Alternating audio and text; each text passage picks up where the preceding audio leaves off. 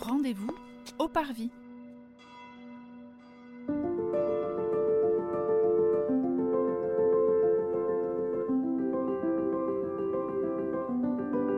Bonjour et bienvenue dans ce douzième épisode de notre série de podcasts qui vous propose de découvrir les églises du diocèse de Nanterre, à travers un regard à la fois historique, culturel et catéchétique. Pour être informé de nos prochaines publications, n'hésitez pas à vous abonner.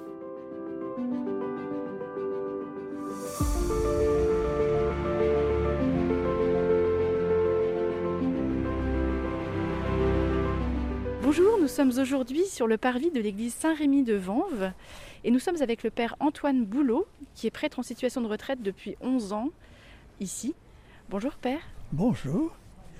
Vous allez donc nous faire visiter euh, l'église Saint-Rémy et vous nous avez invité à aller derrière l'église et à monter sur la petite colline qu'il y a derrière l'église pour avoir une meilleure vue.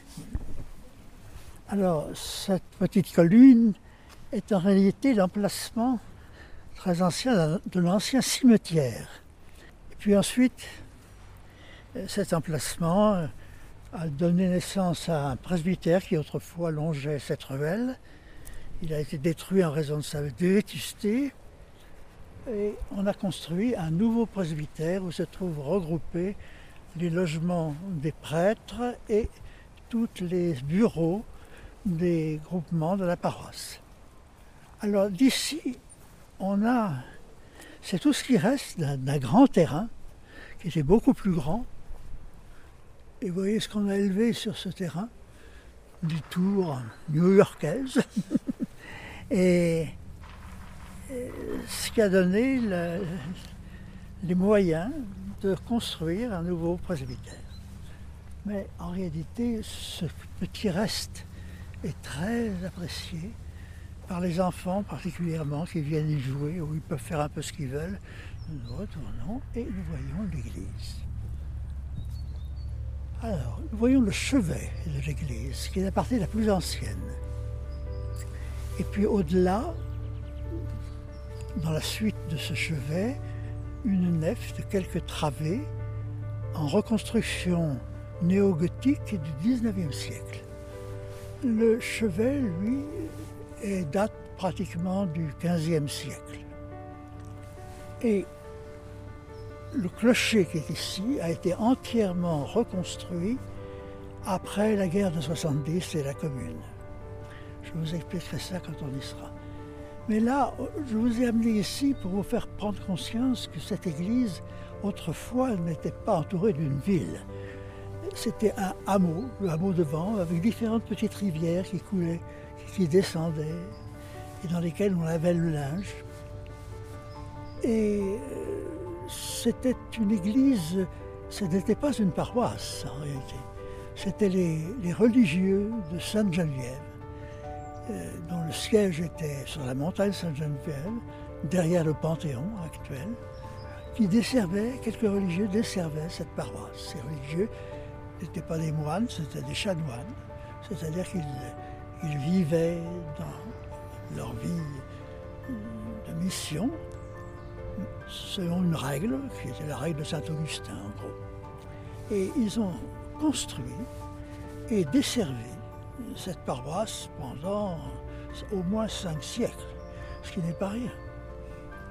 Donc ils ont fortement marqué, et quand on voit cette église, très souvent les gens nous disent, mais c'est une église de village. Oui, c'est tout à fait vrai. C'est une église de village, en pleine ville maintenant. Euh, c'était euh, ce que ces religieux ont construit pour accueillir les paysans du coin, et surtout les maraîchers car ici, on, y avait, paraît-il, de très bonnes salades, on faisait du très bon beurre que le roi France appréciait particulièrement. Voilà. Et il y avait, il faut imaginer, des, champs tout autour avec des vaches. Et là, le cimetière de la paroisse. Vous nous invitez sur le parvis avec, euh, à aller un petit peu loin pour prendre beaucoup de recul sur cette belle façade Alors là, on prend conscience de cette église qui n'est pas très grande, mais qui n'est pas non plus toute petite. Alors qu'est-ce que nous voyons? Nous voyons une, façade qui a belle, belle allure, avec un très beau porche dont on peut se demander s'il n'a pas été rapporté de l'ancienne église. Parce que ça a été si bien fait en tout cas qu'on croirait vraiment un porche de l'époque euh, ogivale, gothique. Et puis des fenêtres au, au meneau assez simple finalement.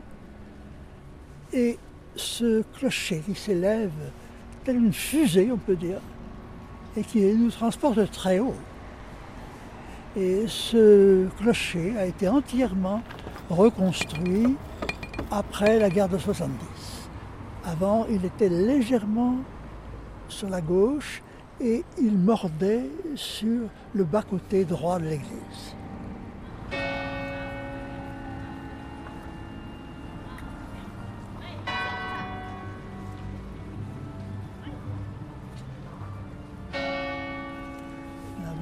Le glas qui vient d'être euh, remis en service. Les cloches rythment tout autant la vie quotidienne que la vie religieuse, annonçant les grands événements individuels et collectifs. Le tintement des cloches indique pour la plupart du temps l'angélus, les heures et les messes sur lesquelles se calaient jadis les paysans pour leurs travaux des champs. Parmi les nombreuses sonneries, le tocsin, sonné à coups pressés et redoublés, alerte la population d'un danger imminent. Le glas, lui sonné à un rythme lent sur une seule cloche, souvent le bourdon, annonce la mort ou les obsèques de quelqu'un. Des volées plus joyeuses annoncent des événements heureux, comme les baptêmes et les mariages. Le tintement est souvent perçu comme un élément de l'identité villageoise. La musique d'un clocher diffère en effet de celle des clochers voisins. Les cloches portent des prénoms, souvent associés aux prénoms des parrains et marraines de la cloche, donateurs et donatrices de la paroisse. Suivant sa forme et sa taille, la cloche émet une note différente. La cloche la plus grosse de France mesure plus de 3 mètres de hauteur, 9 mètres 60 de circonférence et pèse plus de 18 tonnes. Surnommée la Savoyarde et de son vrai nom Françoise Marie du Sacré-Cœur, elle se trouve au Sacré-Cœur justement de Paris et émet un do dièse. La deuxième, n'est autre que le bourdon surnommé Emmanuel à Notre-Dame de Paris, qui lui sonne en fa dièse. Il ne reste en France que deux fonderies de cloches, Paccard en Haute-Savoie et Corny-Avard dans la Manche. Ces cloches peuvent être dans un clocher qui est alors intégré à l'église ou dans un bâtiment à côté, appelé alors plutôt campanile.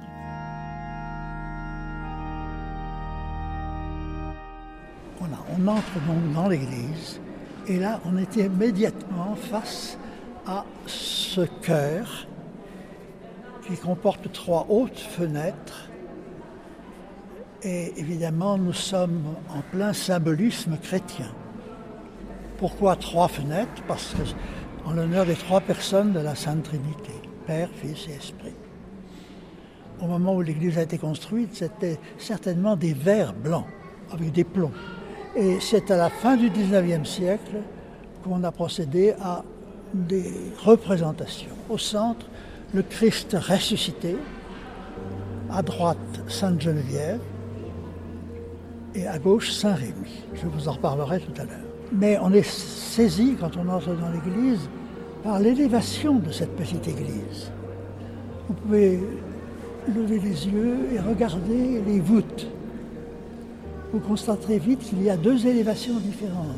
Ça correspond à deux moments capitaux de l'histoire de cette église.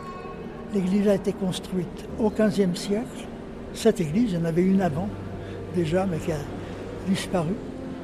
Et reconstruite dans sa nef au, à la fin du XIXe siècle. Là, sur la droite, vous avez un porche sous le clocher avec une autre porte qui conduit à la tribune du Grand Orgue. Alors ceci évoque évidemment tout de suite l'histoire de cette église qui est très mouvementée. On voit ici euh, ce, que les siècles nous ont laissé. Il faut se dire que c'était au cours de périodes très troublées ici avant. Cette histoire, l'histoire de l'Église ici est très mouvementé et même tragique. Il est tombé des bombes sur cette église. En particulier la période de la commune a été tragique ici. Euh, les Versaillais n'étaient pas loin et les communards étaient avant. Les Versaillais ont tiré sur les communards. Et pour les chasser, ils ont largué des bombes. C'est ainsi que cette nef, qui venait d'être reconstruite, a été entièrement détruite, ainsi que le clocher. Il a fallu donc reprendre tout ça après, Voilà la paix rétablie. Ce qu'on a fait. Et on a fait donc quelque chose de très, de très harmonieux, qui est cette nef qui est en parfait accord avec le, le cœur.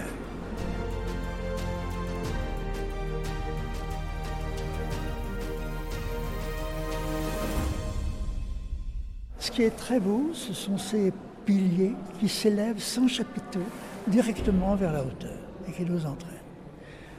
Alors si on veut qualifier cet art, on dira qu'il est, c'est du gothique plantagenet.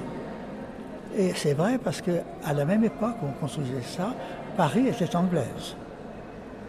Le roi d'Angleterre se faisait sacrer à Notre-Dame de Paris.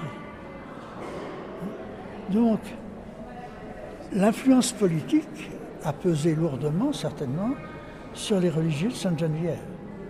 Et c'est peut-être un hommage qu'ils ont rendu au roi d'Angleterre, mais là je m'avance beaucoup. Euh, en construisant en style plantagenès qui n'est pas tellement fréquent. Mais ce qui est remarquable ici, c'est qu'on voit ce style dans ce qu'il a de meilleur, c'est-à-dire un certain dépouillement décoratif. Il n'y a pratiquement pas de sculpture. En revanche, l'architecture est très éloquente. Et au moment de la dernière reconstruction de l'église, au XIXe siècle, on a orné cette église non pas de fresques, mais des peintures murales, faites par un artiste dont on découvre le nom, d'ailleurs il est là. Il s'appelle Putois, et cette œuvre a été faite en 1884, donc vous voyez 14 ans après la commune. Putois. Alors, c'est un ensemble de, peintures qui représentent sur la droite quelques éléments de la vie de Sainte-Geneviève, sur la gauche, quelques éléments de la vie de Saint-Rémy. Pourquoi Sainte-Geneviève? C'est évident, c'est les religieux de Sainte-Geneviève qui ont construit. Saint-Rémy, alors là, c'est le patronage le plus ancien, car euh, bien avant la construction de cette église, il y avait déjà ici une église dédiée à Saint-Rémy. Et ce patronage date de bien avant l'an 1000. Cette série de cinq peintures murales représente des événements importants de la vie de Saint Rémy. Tout d'abord, Saint Rémy élu évêque de Reims en 461, puis Saint Rémy instruisant et baptisant Clovis en 496, Saint Rémy ressuscitant une jeune fille, puis enfin la mort de Saint Rémy en 533. Saint Rémy fut archevêque de Reims pendant plus de 70 ans, et il est mort presque centenaire en 533. C'est un très grand archevêque qui a marqué l'histoire de l'Église et de notre pays. Alors là, vous avez ce qu'on appelle les, bas-côtés, la nef. Vous voyez qu'il y a trois nefs, la nef principale au centre, une nef à gauche, une nef à droite. Et la nef de gauche conduit à ce qui, depuis le concile, le deuxième concile du Vatican, est devenu une habitude, c'est-à-dire qu'on sépare le, le, tabernacle du lieu où on célèbre la messe. On ne confond pas les deux. Vous voyez le tabernacle bien sûr au centre, et à droite et à gauche, des statues datant du XVIIIe siècle, l'une de Saint Jean, l'autre de la Vierge Marie, qui était au pied de la croix. Et un Christ qui semble flotter dans les airs, au-dessus, un Christ crucifié, et là, la croix est dans une matière transparente, si bien qu'elle est déjà, on peut dire, dans la gloire. les souffrances, les pleurs, les larmes, les drames cesseront. Le Christ nous introduit dans un monde nouveau.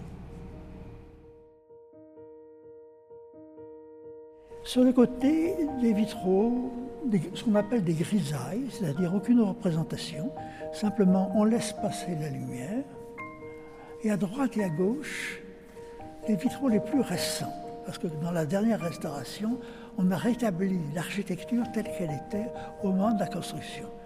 Ces deux verrières, ici et là, ont été reconstituées. Elles avaient disparu, elles étaient murées. Il y avait un hôtel sous chaque, et on a rétabli ce que c'était au XVe siècle. Mais les vitraux, bien sûr, sont carrément modernes. Ils évoquent, sans représenter, la vie urbaine. Mais ne cherchons pas à y voir, à y voir trop précisément ce qu'ils représentent. L'aménagement du cœur, il occupe très exactement ce qu'était le cœur au moment de la construction.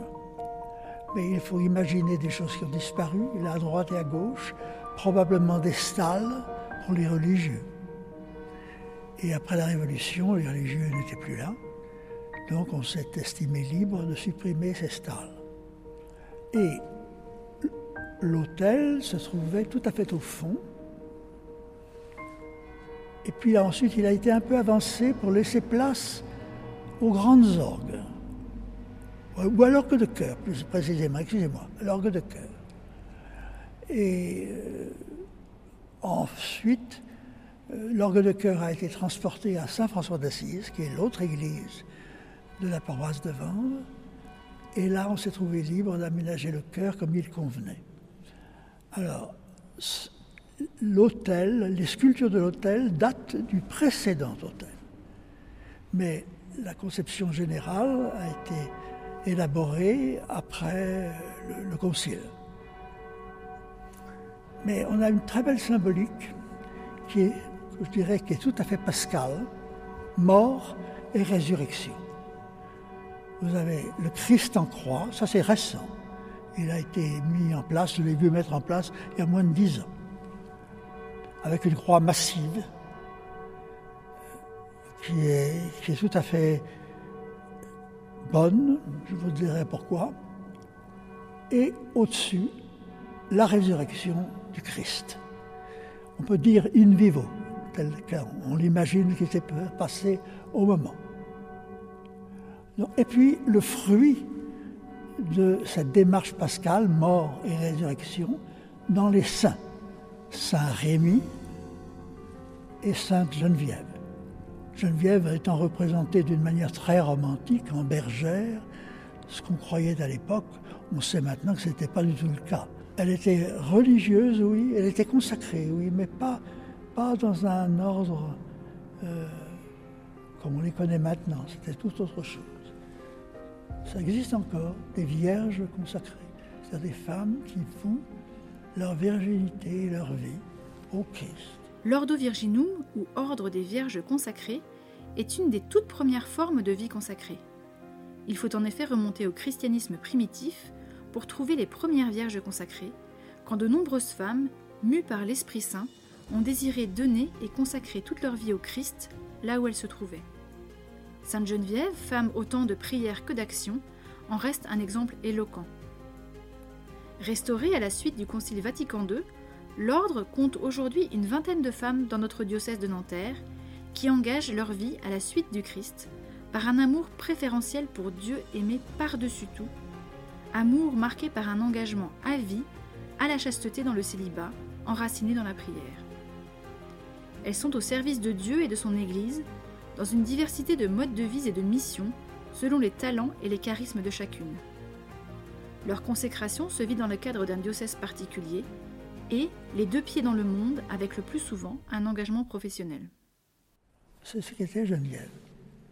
La Salambon, c'est tout récent. Et l'avant-dernier curé qui a fait faire ça, c'est très beau.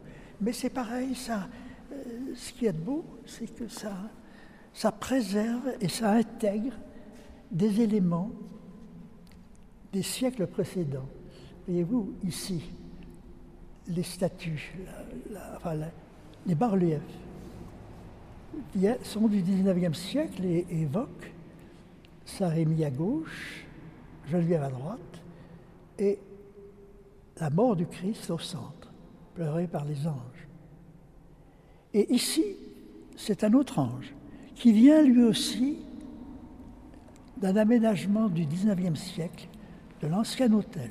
Il y avait deux anges qui portaient des flambeaux et qui étaient de part et d'autre de l'hôtel. Et on les a retrouvés remisés dans les combles de l'église. Et le curé, euh, l'avant-dernier, ou avant-avant-dernier curé, a voulu intégrer ces restes des anges, si on peut dire. Et ça a été fait de manière très heureuse par celui qui a conçu et fait cet embon. Alors, on a remplacé le cierge allumé par les Saintes Écritures. Et le Verbe s'est fait chair, il a habité parmi nous, en latin.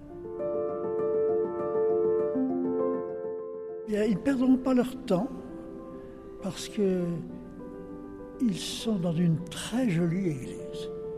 C'est une remarque qui m'est faite très souvent par ceux qui viennent la visiter ou qui ont l'occasion d'y venir. Que votre église est jolie, qu'elle est belle.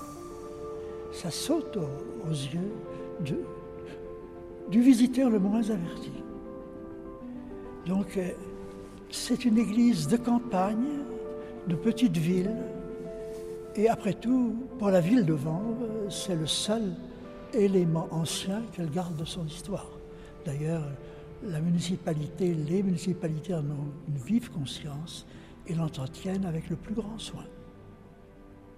Mais les fidèles savent aussi que ce lieu est un lieu d'histoire, que c'est un lieu où on se ressource dans la foi et en prenant part au plus haut mystère, celui de la mort et de la résurrection de Jésus-Christ, qui est parfaitement rappelé ici par l'autel, la croix et le vitrail de la résurrection.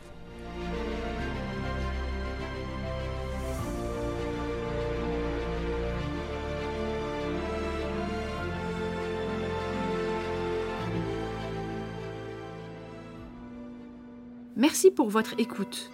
Nous espérons que vous avez apprécié de parcourir avec nous l'église Saint-Rémy de Vanves. N'oubliez pas de vous abonner pour être informé des nouvelles publications et de partager ce podcast autour de vous.